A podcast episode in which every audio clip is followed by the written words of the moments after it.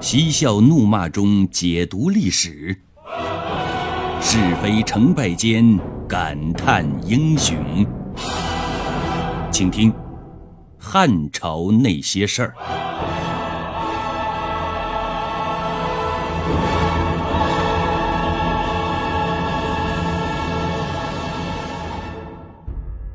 有人找上门来问第五轮到底有没有私心。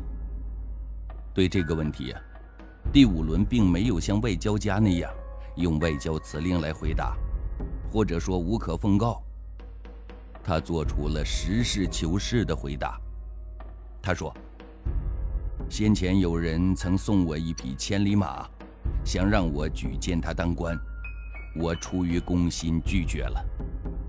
我虽然没接受。”每次三公选拔举荐官员的时候，我心里都会自觉不自觉地想起这个人，但考虑到公平和公正，我始终没有推荐他。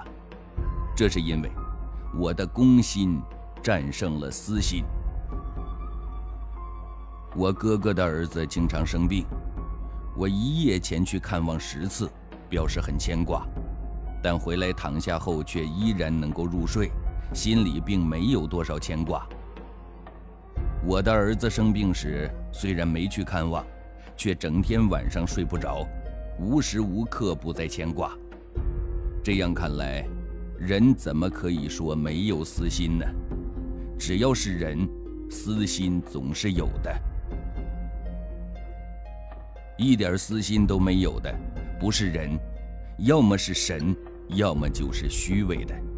利欲熏心的不是人，是没有进化好的动物。只有那些承认自己有私心，并努力克制自己的私心，尽量让公心大于私心的，像第五轮那样的人，才是正常的、高洁的、可敬的人。下面来说，严氏集团倒台之后，以孙成为首的宦官集团这群接班人的私心。汉顺帝登上皇帝宝座之后，封有拥立之功的孙承十亿万户，王康、王国十亿九千户，黄龙十亿五千户，其余大多数十亿都是四千到四千两百户，最少的是魏猛十亿两千户，还有苗光十亿一千户。他们有一个响当当的名字——十九侯。此外呢？汉顺帝还特许孙承他们可以娶妻纳妾，收养子嗣袭爵，可以说把功名利禄都交给了他们。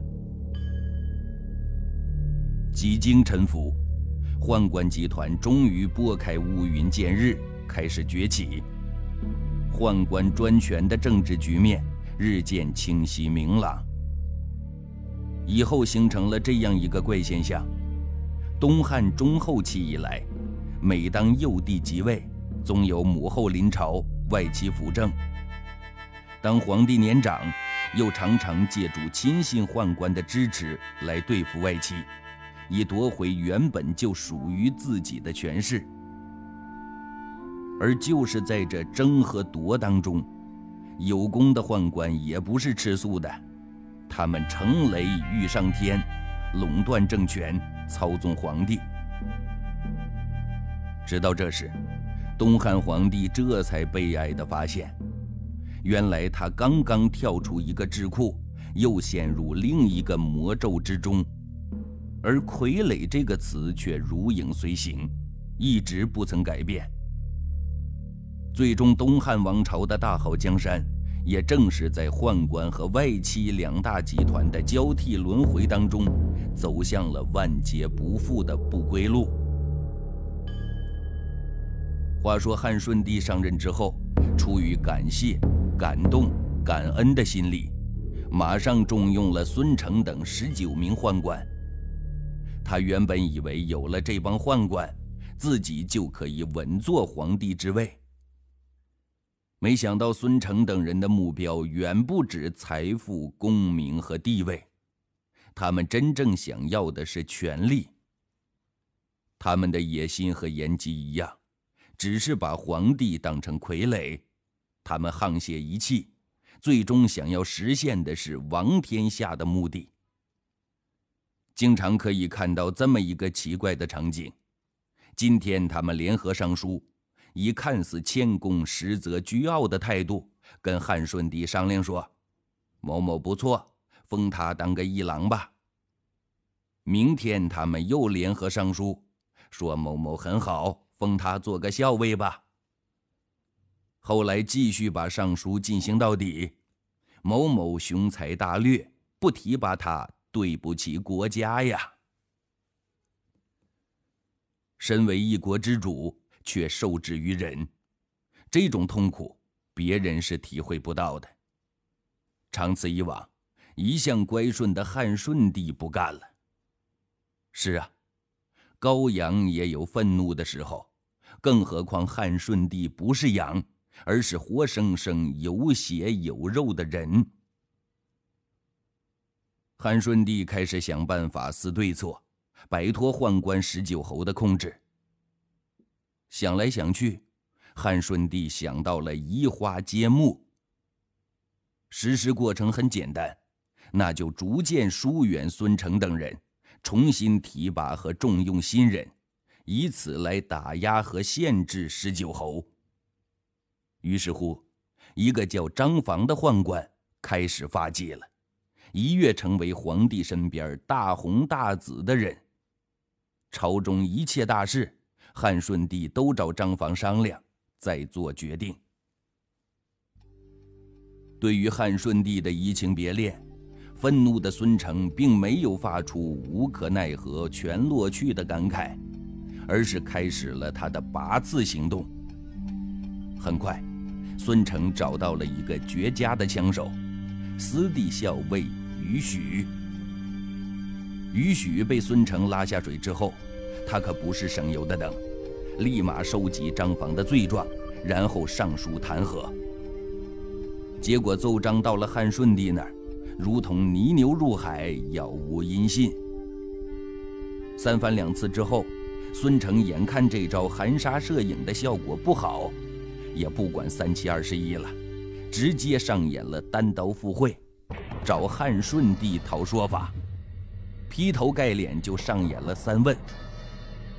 第一问：陛下当初和我们革命的时候，认为奸臣是国家的祸害，现在即位了，反重蹈先帝覆辙，如此不伦不类，为何？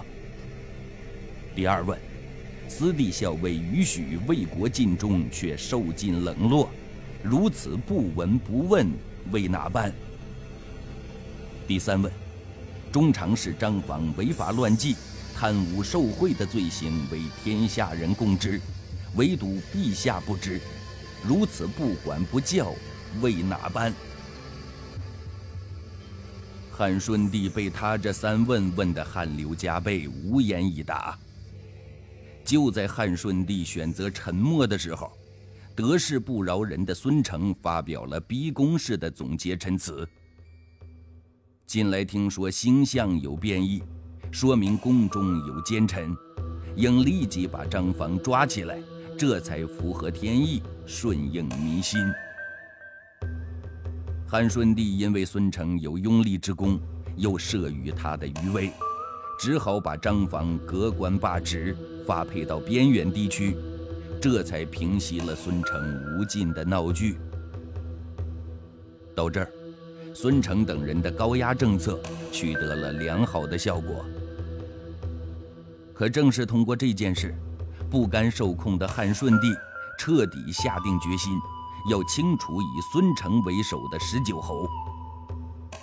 都说欲加之罪，何患无辞？更何况是身为堂堂的一国皇帝，欲找你的罪过，那还愁没有理由吗？不久。汉顺帝以争功的罪名，将参与拥立的孙承等十九名宦官逐一罢免官职，流放于外。整个过程，汉顺帝采取的是简其羽翼，各个击破的办法，打压进了十八名宦官，这才对宦官集团中的大哥大孙承下手。尽管孙承极力想反抗，但无奈的是，他已经孤掌难鸣，而羽翼渐丰的汉顺帝又是有备而来，箭无虚发，孙承只好束手就缚，光荣地成为一介布衣。两年以后，尽管良心发现的汉顺帝又把孙承等人召回宫来，重新重用，孙承官拜骑都尉。可是呢，那只是汉顺帝玩的政策手法，作秀表演。没有实权的孙承等人最终安稳地度过了后半生，洛阳成了他们的归宿，也算是不幸当中的万幸。摆脱了十九侯，汉顺帝并没有因为可以毫无顾虑的亲政就一帆风顺，相反。他亲政的道路还是一波三折，内忧外患。对内，不但政治上涣散腐败，经济形势不好，而且老天也来捣乱。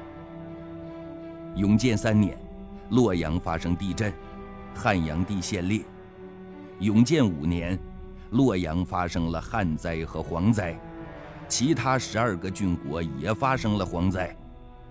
以后风涝水旱时有发生，天公不作美。对外，永和五年，平息了十多年的羌族又开始了新一轮的革命。对此，汉顺帝进遣精锐兵力十几万人前往镇压。这次战争打打停停，战战和和，居然延续了十五年之久。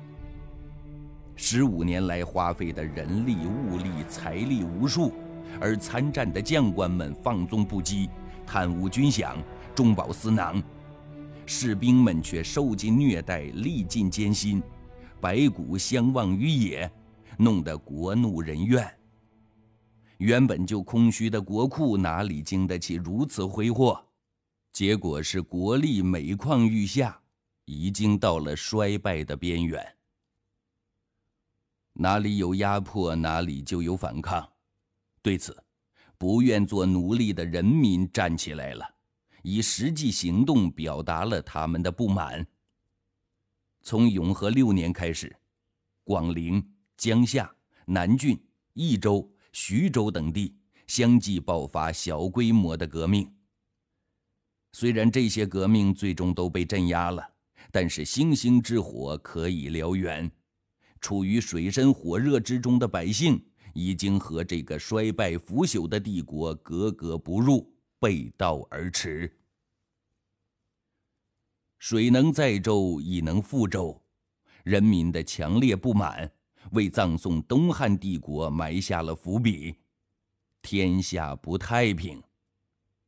可这个时候，国家的兴衰。已经不是汉顺帝仅凭一己之力就能力挽狂澜的，他只是在尽自己最大的努力管理好这个国家。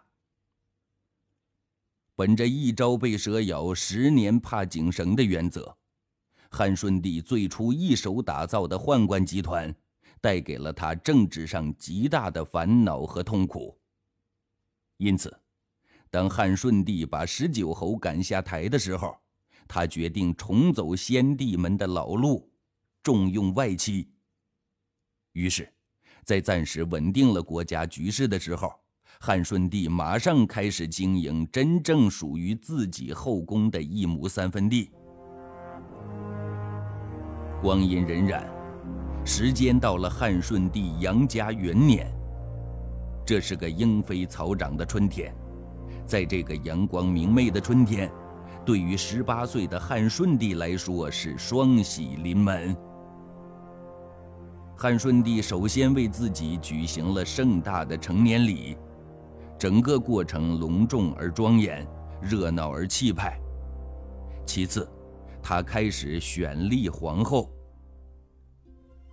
这个时候，汉顺帝最宠爱的贵人有四个，号称四大名美。收到陈辽请立皇后的奏章，他一时不知道该选哪一位贵人入居长秋宫才好。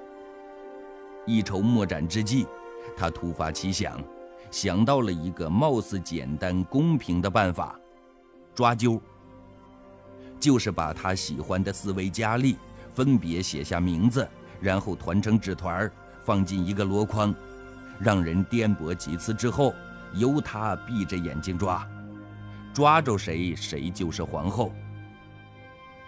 应该说呀，在没有更好的办法情况下，这样呢，也未尝不是好办法。但是当他把自己的这个想法告诉大臣之后，平时一向听话的大臣们像炸了锅似的，立刻引起了包括尚书仆射胡广和尚书郭虔、石常等人的反对。他们联名上书，中心思想只有一个：立皇后势大，绝不能靠这种儿戏般抓阄的办法。这个办法没有什么技术含量，显得很没有智慧，带有太大的偶然性。结果只能是瞎猫撞上死耗子，靠的不是实力，而仅仅是运气。建议的办法是采取三个优先原则：一是有才有德者优先，有才有德才是基本素质，这样才能保证皇后的贤惠；二是年长者优先，自古太子废长立幼，取乱之道。同样的道理，立皇后立年长的容易服众。三是美貌者优先。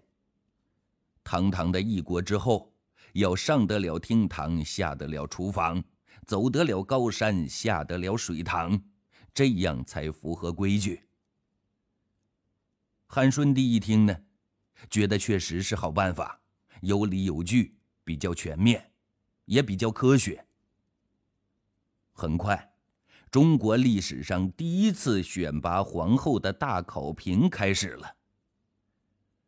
汉顺帝担任主考官，朝中负责选拔干部的官员担任评委，母后担任特邀嘉宾。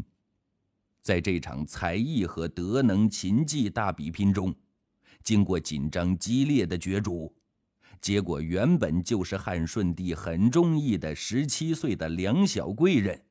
凭借德才色三者兼备的优势胜出，荣登皇后宝座。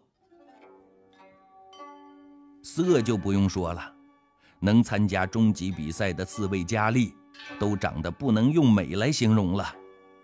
梁小贵人主要胜在德才方面。梁小贵人原名梁难，安定乌氏人，出身名门。安定梁家从东汉开国之初就已经显贵，何帝的生母就是梁难祖父梁雍的同胞姐姐，即后来被追尊为章帝恭怀皇后的梁贵人。因此，梁氏门第属于皇亲国戚。梁难的父亲梁商爵封成氏侯，食邑五千户；母亲殷氏也是南阳新野的豪门。他的父亲梁商很有才智，而且诚实稳重，轻财货，不为富积，是一个廉洁的好官。梁难就是出生在这样一个雷氏显赫的望门大族的千金小姐。梁难稍稍年长，就已经精善女红，又喜好读书写字。九岁的时候，他就能诵读《论语》。所习寒诗也可略举大义，出语不凡。梁难还常常把古代烈女的图像放置身边，用以间接自己，作为学习的楷模。这一切使他从小备受父母钟爱。梁商曾对家里人说：“列祖列宗积德行善，若能责备子孙。”但愿此女能得到祖宗保佑。永建三年，朝廷例行选才宫人，给刚好十三岁的梁难提供了入宫的机会。被选入的梁家女子，照例都要经过掖庭城及相公的再一次审查和筛选，以便选出姿色端丽、合法相者，再送后宫。立功登玉，也就是侍奉皇帝。据说呀，当相公毛通见到梁难的时候，惊的是目瞪口呆，回过神来之后连连拜贺。看您的面相啊，乃所谓日角宴月，实是贵极之相。我给官家择选的人多了，还从未见过像您这样的贵相，真是奇了。正巧，负责天文历算的太史也奏称。适才占卜之兆得大吉之卦。于是，梁难被选入后宫做了贵人。因为此时长秋宫虚位，贵人就是宫中地位最为尊贵的嫔妃。这次选美，梁商的妹妹，也就是梁难的姑姑，也一同被选入掖庭。大概是因为这一缘故，梁难在宫中被称为。梁小贵人。